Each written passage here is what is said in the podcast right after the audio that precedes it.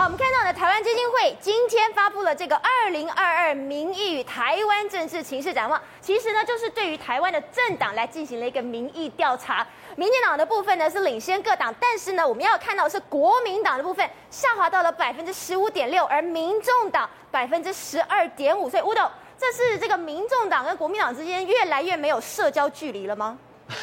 这 民众党已经跌到十五点六，这个数字简直是匪夷所思啊！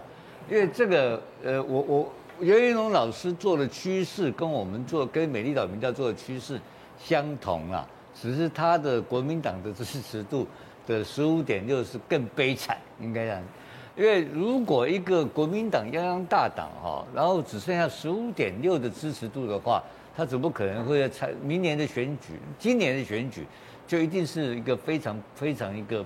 不敢不敢想象的结果，让人难以想象。呃、这个这个民调数字，应该他们自己也没想到吧？不不，这个就说我们就我我讲美丽岛民调做出来是二十二了，对啊，所以我们比它高高一点点了啊。但好，OK，这这个只是趋势相同，然后民众党开始有一点有一点有一点起有一点有一点这个就有点成长。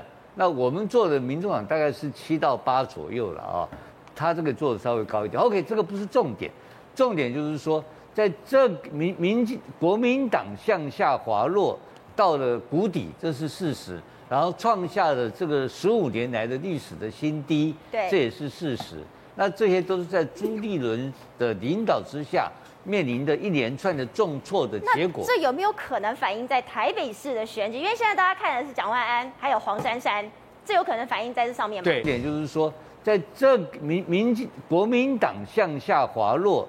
到了谷底，这是事实。然后创下了这个十五年来的历史的新低，对，这也是事实。那这些都是在朱立伦的领导之下面临的一连串的重挫的结果。这有没有可能反映在台北市的选举？因为现在大家看的是蒋万安还有黄珊珊，这有可能反映在这上面吗？对，我想现在现在就是台北市的选举，如果我们特别来讨论的话，在台北市是属于蓝大于绿的地方。但是你如果说仔细做交叉。他的交叉分析我没有看，但是我的交叉分析我心里有数。